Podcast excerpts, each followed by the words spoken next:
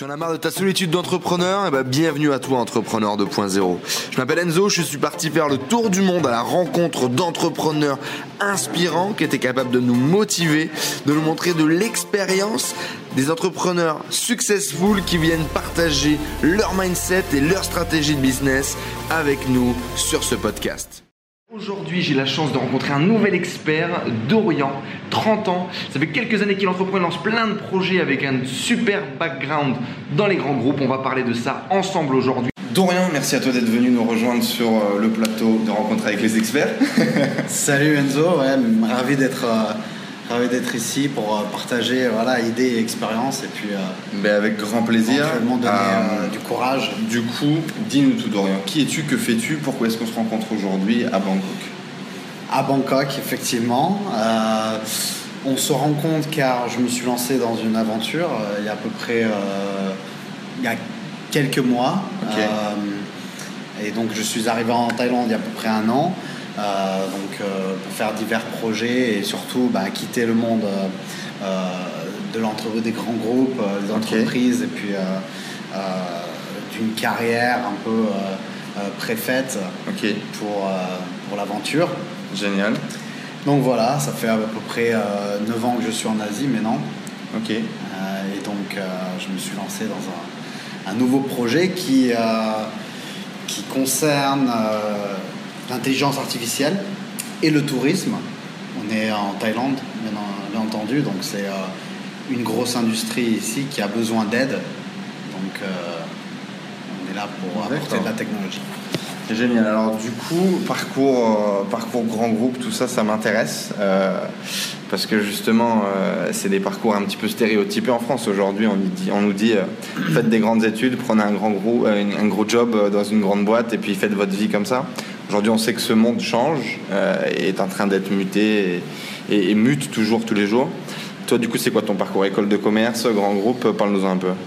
Alors, euh, euh, si, je pouvais, si je peux résumer mon parcours, hein, mon parcours a été un peu comme un, accordéon en fait, parce que j'ai utilisé un peu toutes les passerelles, les cartes nécessaires que j'avais dans mon jeu pour arriver à mes objectifs, à ce que je voulais vraiment faire dans la vie.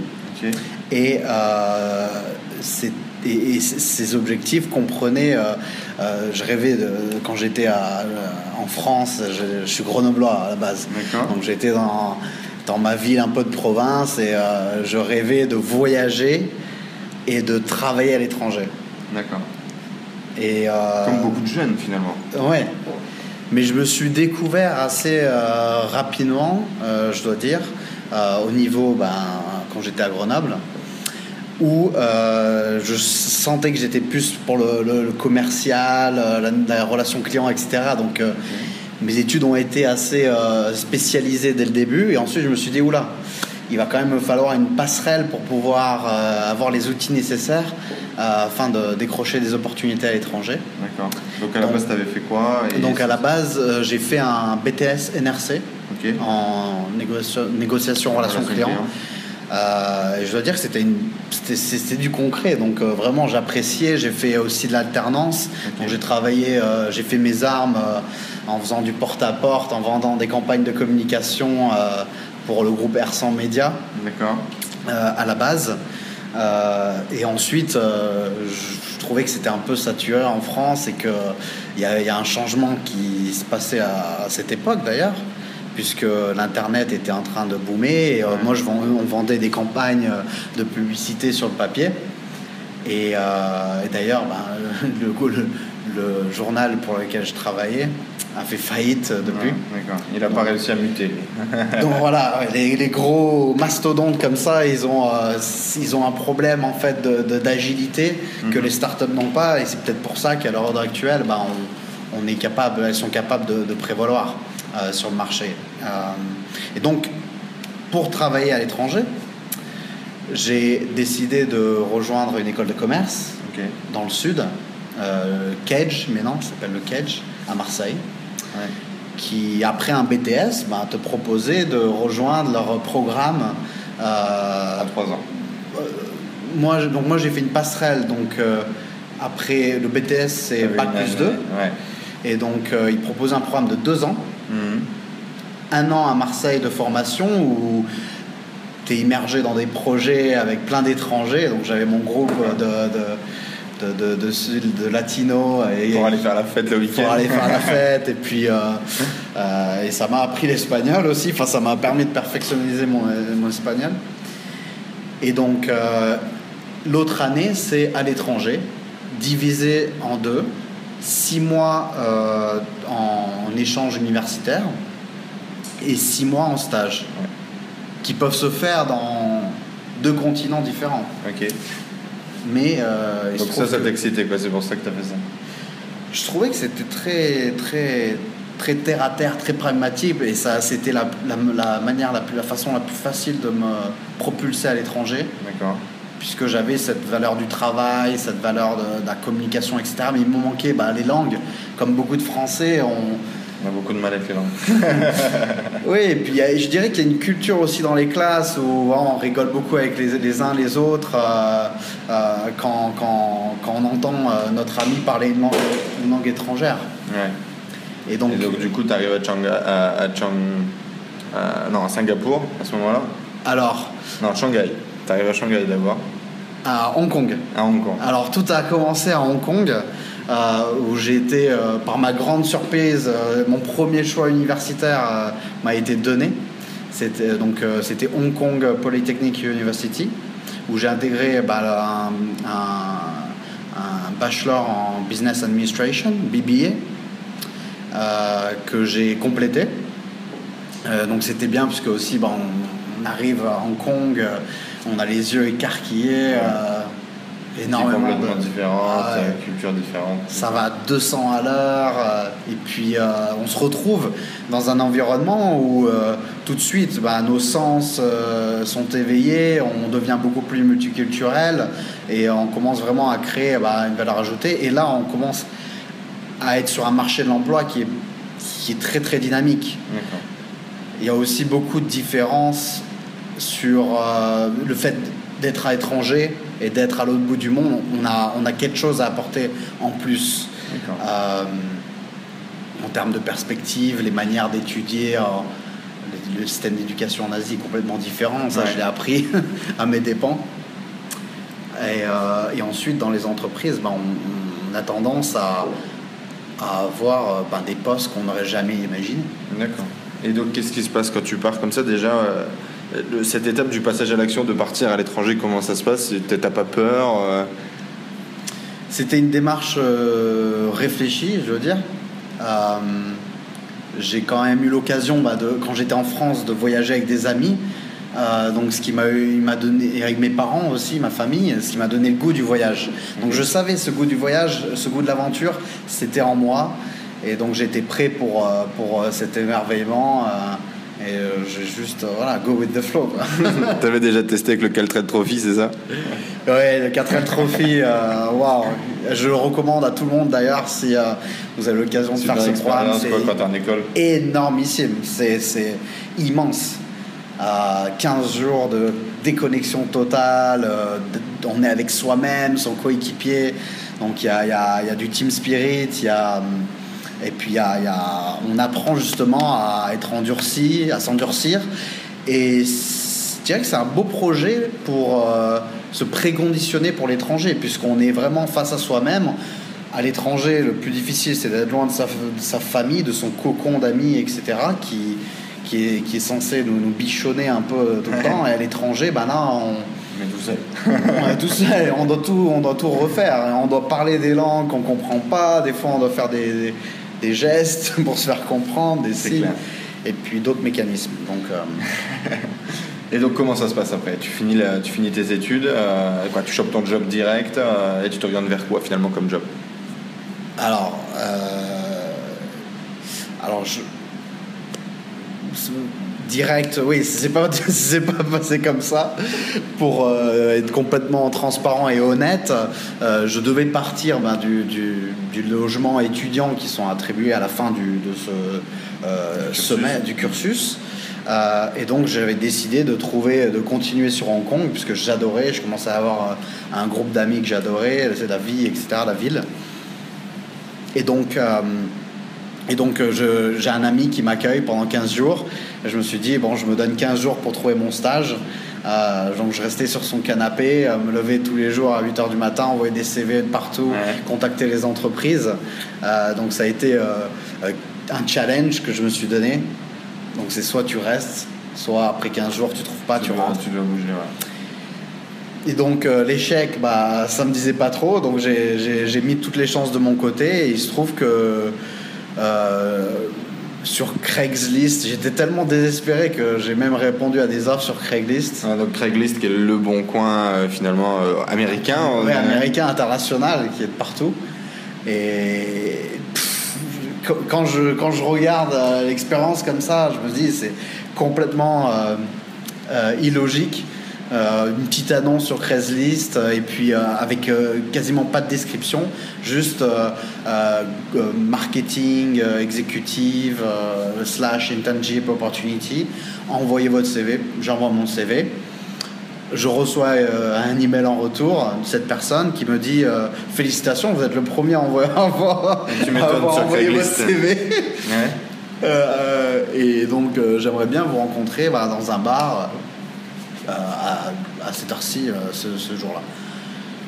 Bon, un bar, euh, ok, Ouais, un bar, c'est pas, c'est pas pas- des bureaux, c'est un bar. ouais. c'est très. Oui, mais c'est là où on apprend aussi comment le, le- le- le business se fait aussi à l'étranger, puisque on sort un peu des, euh, des stéréotypes. Ouais. Et donc, euh, quitte à tenter le tout pour le tout, j'y vais. Et là, je me rends compte que en fait, je, me, je suis en face du euh, senior vice-président euh, monde du plus grand groupe asiatique euh, dans l'événementiel, qui s'appelle Pico, et qui cherchait en fait un assistant pour merge and acquisition, développer les capacités marketing et le branding au niveau global, pour le, au niveau monde pour le, le groupe. Euh, et donc, euh, je passe euh, à travers une série de tests. Ensuite, il y a le, le directeur créatif monde qui, qui se pointe dans le bar. Et, et donc, ce, ce, SVP Business Development me dit, enfin, le mec qui voulait m'interviewer me dit, je vais y aller, mais il y a mon collègue qui va rentrer dans le, dans le bar. C'est le truc préparé quoi. Et c'est voilà, l'enchaînement quoi. Et donc, et donc là, oui, on, on discute. euh, ils voulaient euh, principalement me connaître. Ils avaient compris que le recrutement, c'est euh, C'est la personne, c'est humain. Donc euh, c'était voilà partage d'expérience, montrer qu'on a de l'intérêt et qu'on a de l'ambition. Et derrière, je vais pas trop raconter en détail, mais c'est vrai que c'est quand même c'est là en fait le tournant de ma carrière en Asie et le commencement de, de tout ça. Et donc, euh, ils me disent, bon, très bien, une semaine passe, euh, et là, je me dis, bon, euh, j'arrive près de ma date limite, donc je les relance. Et là, ils me disent, écoutez, si vous êtes intéressé, pointez-vous au ferry pour aller à Macao à 8h du matin, on se donne rendez-vous demain matin. Je fais, putain, C'est quoi ce plan qu'est-ce que je vais aller faire à Macao, etc. Donc bon, euh, tout pour Tu tout, c'est l'aventure en fait, c'est ça que j'adore, c'est l'aventure. Et là, euh, je me retrouve avec deux euh, seniors exécutifs, c'est des mecs qui ont euh, 50 ans, quoi. Euh, cheveux blancs, euh, deux, deux- deux grands gourous euh, de l'industrie événementielle. Et, euh, et là, on, fait, euh, on va à Macao et en fait, on fait la tournée des patrons des casinos qui sont leurs clients. euh, à discuter des plans euh, événementiels, marketing. C'est des euh, rendez-vous qui étaient prévus ou tu pensais que c'était c'était pour qui- t'impressionner ouais Non, c'était des rendez-vous qui étaient prévus et ils voulaient juste m'accompagner pour leur montrer leur travail, euh, pour, pour me montrer leur travail. Génial. Et en fait, cette journée a fini bah, dans, un, dans un bar euh, où on a bu des coups et puis on, a, on s'est raconté nos histoires de voyage, etc. Et là, il y a eu euh, une homogénéité euh, entre expatriés. Ah, c'était des expats eux aussi? Ah ouais, c'était des expats, de- deux Américains, effectivement. Et donc, et donc, Donc, le lendemain, j'étais dans la, bo- la boardroom et mon, mon internship était, euh, Était enclenché, signé. Et donc t'es resté quoi, 3 ans là-bas? Donc je suis resté trois ans tout et pour tout euh, chez Pico, euh, faire plein de trucs. Juste, euh, au bout d'un an, je souhaitais, au bout d'un an et demi, j'ai demandé à avoir une expérience un peu de terrain parce que j'étais vraiment parachuté au siège Ouais. sur des, des projets vraiment stratégiques.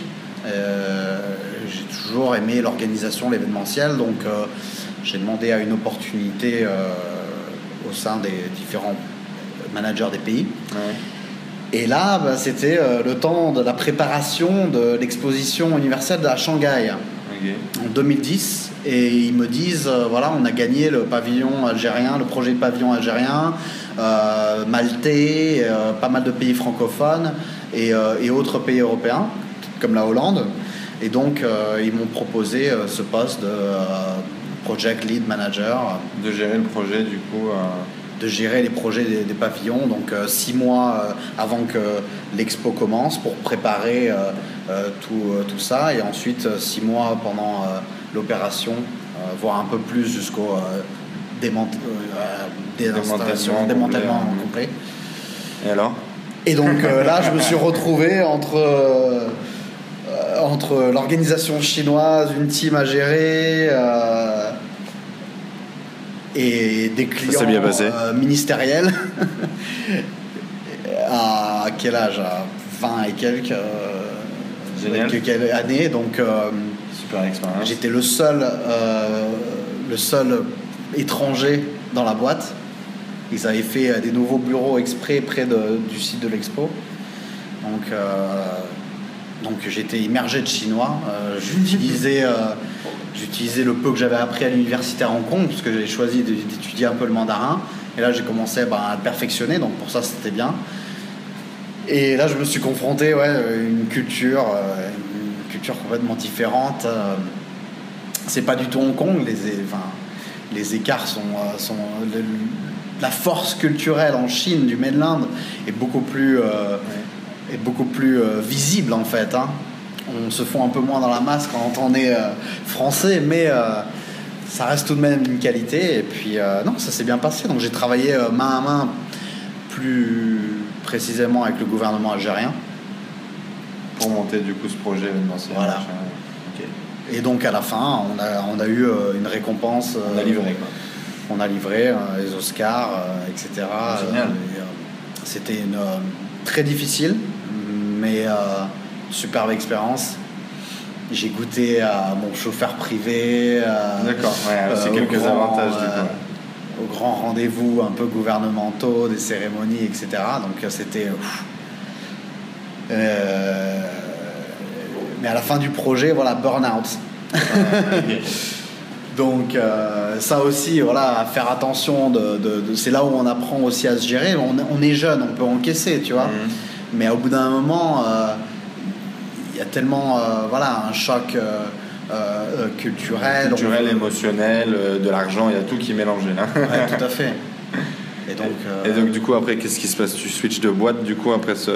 Projet terminé, et je souhaite euh, voilà, revenir dans un environnement un peu plus euh, international.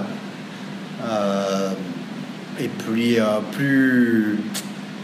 Étant de Grenoble, tu vois, j'ai l'habitude de grandir avec dans, la nature, on a les montagnes pas loin, on peut aller faire du ski, etc. Donc j'aime beaucoup les activités extérieur. Mhm. Et à Shanghai, bon, c'est du béton euh, sur, euh, sur 100 km à la ronde.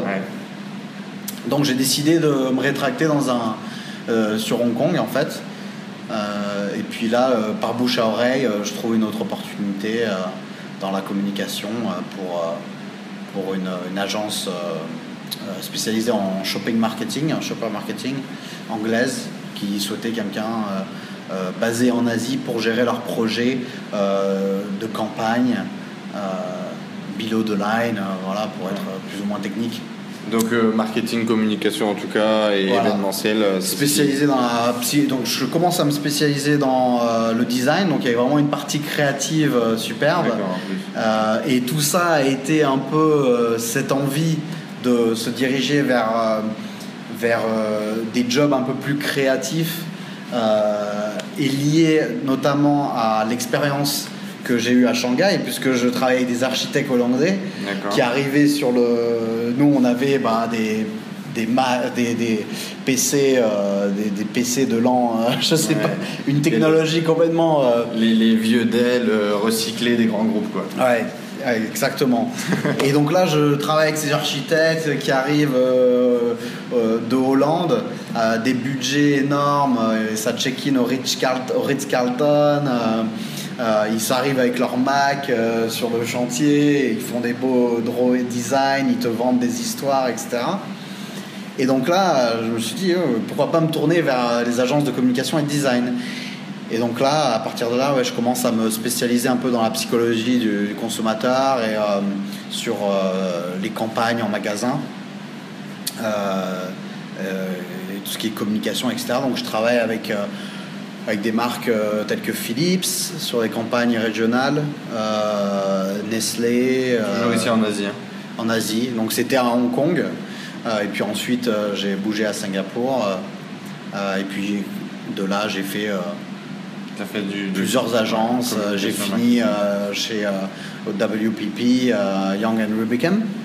Qui est un gros groupe de conseils. Qui, qui, est le concurrent principal de Publicis.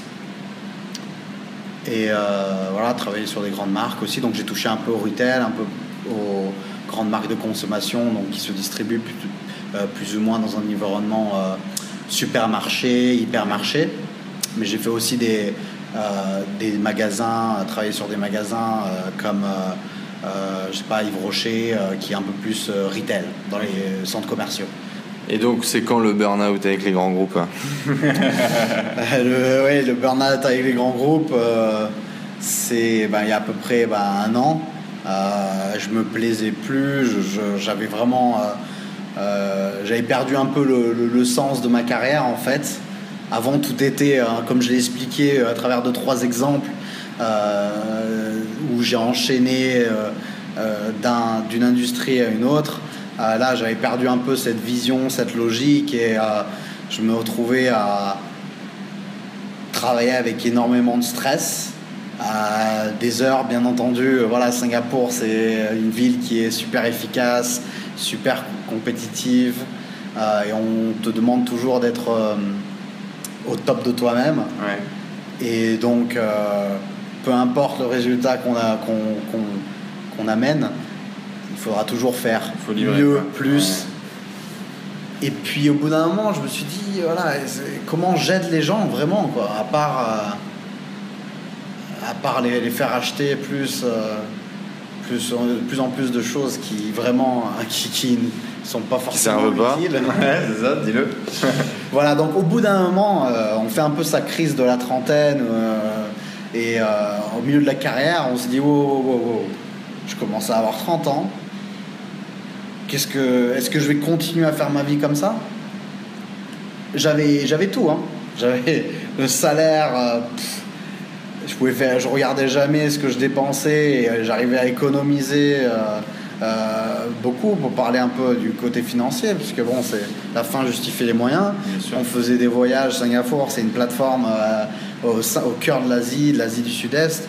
Donc on faisait des voyages tous les, enfin, tous les week-ends. Euh, tu gagnais quoi à peu près pour un ordre, une fourchette, si tu veux? J'étais à plus de, juste en fixe, j'étais à plus de 10 000 Singapour dollars.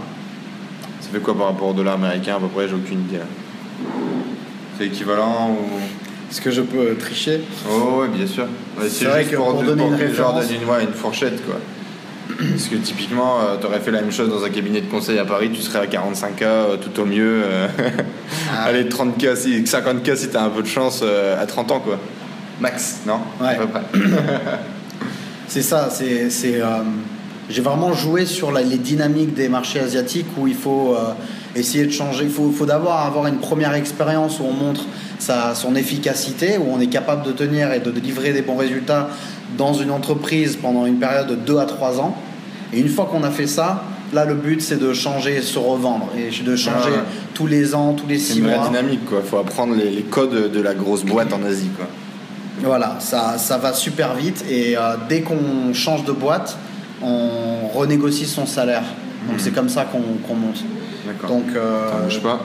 Ok, donc euh, tu avais, du fixe à peu près autour de, de 6000 balles, à peu près vers 28, 29 ans, quoi, c'est ça? Sans compter tes primes, sans compter les avantages en nature. Ouais. Ouais, ok. Donc plutôt euh, pas mal. Et, du coup, est-ce que tu t'es senti genre un peu une certaine frustration dans les grands groupes? Tout à fait. c'est beaucoup plus difficile de, de, faire valoir ses idées. et donc on perd en fait. Dans les jobs que j'ai eu auparavant, j'ai toujours réussi à, à, construire une confiance avec mon rapport direct, mon boss, mm-hmm. pour avoir un une certaine flexibilité, une indépendance au sein du travail. Euh, et tant que tu fais ce, qu'on, que, tu es censé faire, on ne t'emmerde pas. Et donc euh, j'étais autonome dans les décisions que je prenais, etc. Mais euh, à Singapour, je dirais, ça, a commencé à être beaucoup plus rigide et ça, ça m'a affecté. et c'est là où je me suis dit, bah, peut-être je suis plutôt fait pour l'entrepreneuriat. Peut-être que je devrais me lancer, mais non, j'ai suffisamment d'expérience, j'ai construit euh, bah, des, des, des, réseaux de, personnes que je connais au travers des différentes villes d'Asie. Et puis voilà, quoi, pourquoi pas se, lancer Qu'est-ce que ça représentait pour toi l'entrepreneuriat?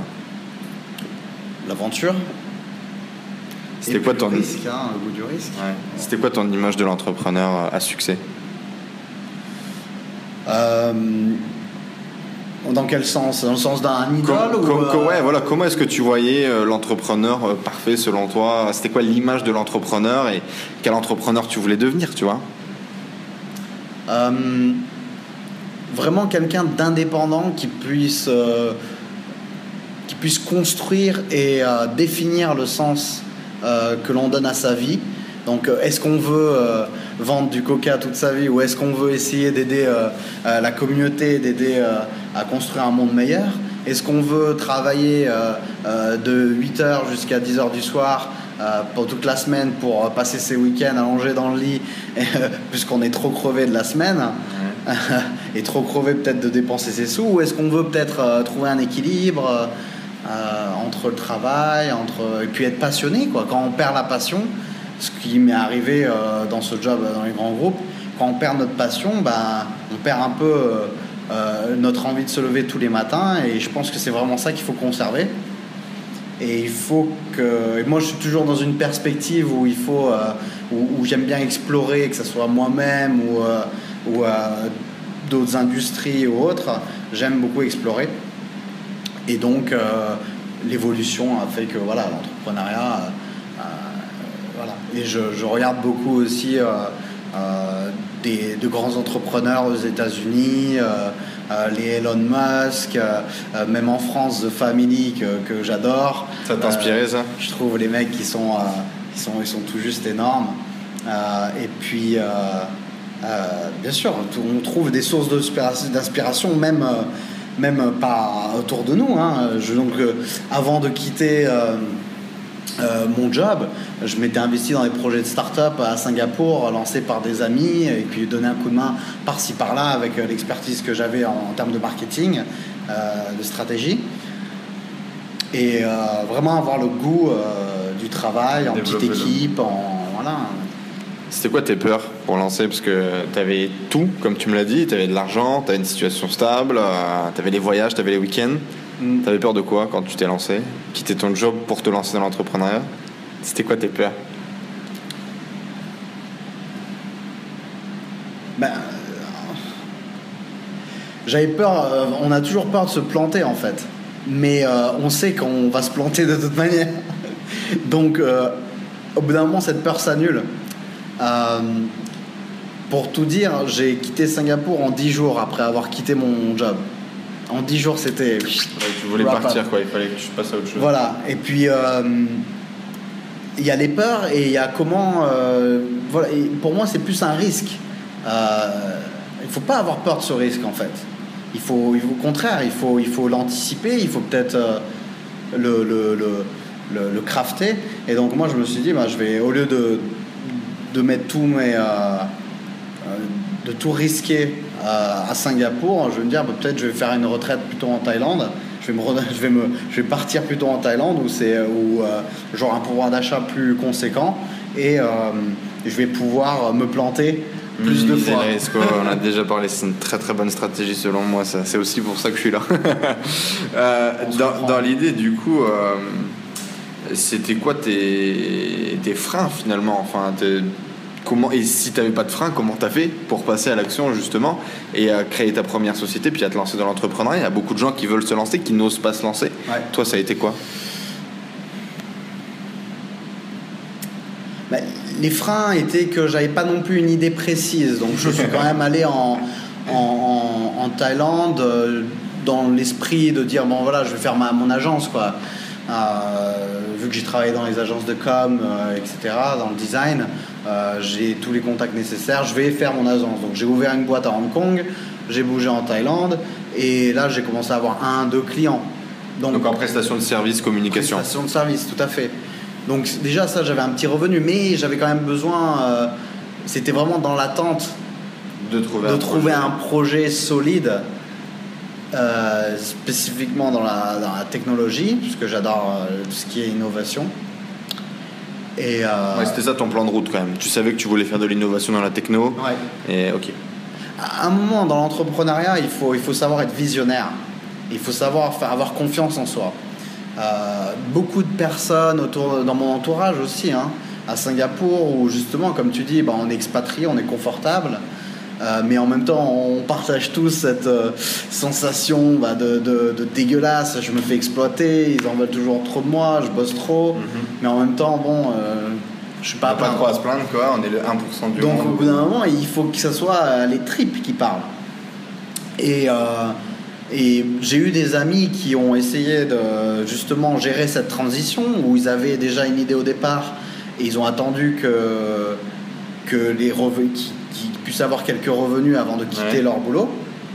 Et il y en a pour, il y en a pour, euh, y en a certains pour qui ça a marché, et il y en a d'autres ça n'a pas marché. D'accord. Alors que ça aurait pu réussir. Et toi, tu t'es dit, fuck, on y va direct. Tu as d'abord quitté ton job et après tu crées ton projet ou tu as fait une passerelle entre les deux? Mon job, ça marchait plus, donc, euh, je me plaisais plus dans ce que je, je, faisais. Donc dans tous les cas, euh, voilà. Et puis je savais que je pouvais toujours y revenir. Euh, d'ailleurs, j'ai eu un, chasseur de tête qui m'a envoyé un message il y a deux semaines encore, mais c'est pour le même type de poste en fait. Ouais, bien sûr. Donc euh, ça voudrait dire euh, juste revenir en arrière pour moi. Mais ça, on en a déjà beaucoup parlé, euh, les amis. Si, vous regardez ces vidéos de temps en temps quand vous avez le temps, euh, effectivement, cette stratégie de vendre son temps au, départ pour démarrer dans l'entrepreneuriat et de faire ce que vous savez faire, tout simplement, et de le valoriser correctement, bah, ça fait des revenus. Ça peut permettre potentiellement d'avoir un tampon entre justement votre projet visionnaire où il faut pas oublier qu'il faut manger aussi. Donc, effectivement, vendre son temps, faire ce qu'on sait faire, bah, ça peut générer des premiers revenus, ça peut créer un tampon jusqu'à temps de trouver ce, ce premier projet euh, un peu extraordinaire. Justement, en parlant de projet un peu extraordinaire, j'ai vu que tu vendais de la neige en Asie. Ah oui, euh, c'était un de mes clients aussi. Euh, donc, euh, avec mon background événementiel, ben, j'ai rencontré voilà, un, client, qui, une entreprise française qui faisait des événements à base de neige artificielle. Et donc, tu as développé le produit. Et donc, il cherchait voilà, quelqu'un pour les aider à se développer en Asie. Et donc, euh, ouais, ça a été fun. Et puis, euh, voilà, ensuite, on enchaîne, quoi. Il faut, euh, il, faut, il faut sortir, il faut rencontrer des gens. Et c'est là que ça crée des opportunités. Et en parlant d'expérience, soyez très pragmatique sur les opportunités dans lesquelles vous, vous allez vous investir. C'est vrai que l'entrepreneur lambda a tendance à aller vers toutes les opportunités qui se présentent à lui, puisque c'est voilà, comme ça qu'on qu'on sème un peu nos graines et puis on voit ce qui marche, etc. Il y a peut-être un, un, focus, un middle ground, un, tu vois, un, équilibre, un équilibre. Euh, puisque des fois le yes yes yes peut euh, vous dispatcher. Il y a beaucoup de euh, mentors qui disent qu'il faut savoir apprendre à dire non et c'est là où on commence à être bon et on commence à sélectionner ses projets. Voilà, ça c'est quand vraiment on sait ce qu'on fait et, et c'est l'expérience qui nous qui nous apprend à dire non, hein, tout à fait. Et donc, selon toi, euh, rapidement, là, de, ton expérience grand groupe et de ton démarrage dans, dans l'entrepreneuriat, c'est quoi les traits de caractère qui, qui font un bon entrepreneur? Euh, L'humilité. Il faut. Euh, j'ai toujours. je le dis souvent en anglais, donc je cherche mes mots. On est en franglais, c'est pas grave. on est en franglais uh, if you think you're a king, you know, sometimes uh, someone who's entrepreneur always take himself as a king. It's my idea. It's my you know my project, and I get people on my project, but you should better actually attract kings. So if you lower down yourself a little bit and work collaborate uh, in a more uh, if you're a better team player, then you're gonna start attracting a better caliber of people. Um, Donc bref, ne soyez pas, en gros tout ça pour dire que ne soyez pas... Dégonflez votre cerveau, percez votre grosse tête et euh, humilité, c'est finalement le premier, le premier mot que, que, Dorian avait donné pour pouvoir justement attirer des gens supérieurs, bien plus intéressants, bien plus doués que vous, parce que dans tous les cas, euh, votre ego vous tuera. N'ayez pas peur de travailler avec des gens qui sont meilleurs que vous. C'est rule number one. rule number one. Si vous voulez faire un business basé uniquement que sur vous, votre business ne sera, ne sera, ne sera jamais plus grand que vous-même. Exactement. Great. Great quote. voilà, et puis après à ça, bien sûr, on ajoute euh, la ténacité, on ajoute euh, euh, le fait de, de, croire en ses idées. et voilà, si des personnes nous disent que ça va pas marcher, ben tester d'abord, quoi. Tester, tester, parce que c'est ça, c'est ça qui fait le, plus grand regret des entrepreneurs, c'est qu'on ne va pas au bout de nos idées. Et aujourd'hui, on peut tester vite en plus. Tout à fait, euh, énormément d'outils euh, qui nous permettent de faire, euh, de faire tout ça à moindre coût. Donc, donc voilà, il faut y aller. Et puis, la vie, c'est comme ça que ça marche en fait. C'est si, si tu as un projet, et non seulement un projet, si, si tu as un projet qui est aussi valable aux communautés valables euh, qui aspirent à un monde meilleur, euh, ce projet d'entreprise t'apportera du monde. Ce sera beaucoup plus facile de le vendre, ce projet. De, à l'heure actuelle, on, sur notre projet aussi, on, on, ramène des gens qui nous aident euh, parce qu'ils sont vraiment vendus par le projet. Qui, Ils accrochent, ils sont attirés. Et l'argent arrive en second plan. D'accord, ok. Donc apporter de la valeur, créer une communauté et attirer des gens. Voilà. Ok. Euh, finalement, si tu devais faire un petit peu un process de ton lancement là, pour clôturer euh, 3-4 étapes avec lesquelles finalement tu t'es lancé, ça serait quoi? My guts? c'est pas mal. Non. Mais euh, tu, vois un petit peu l'idée. Euh, par exemple, souvent je pose cette question-là à des mecs qui ont, un peu de bouteille et puis je leur dis si vous reveniez dans le passé, euh, comment est-ce que vous créeriez un nouveau projet quoi? Quel processus? Et toi, du coup, comme tu viens de te lancer, l'idée c'est plutôt au, lancement là. C'est quoi le process de création d'un projet finalement ou le process pour se lancer? Euh, si tu devais euh, retourner à, à Singapour et recommencer, tu ferais comment? Bon, Déjà, je, je, je, quitterais, le monde de l'entreprise beaucoup plus rapidement. D'accord. Euh, puisque le monde de l'entreprise aussi nous, nous, nous inculque des mécanismes qui ne sont pas forcément les bons.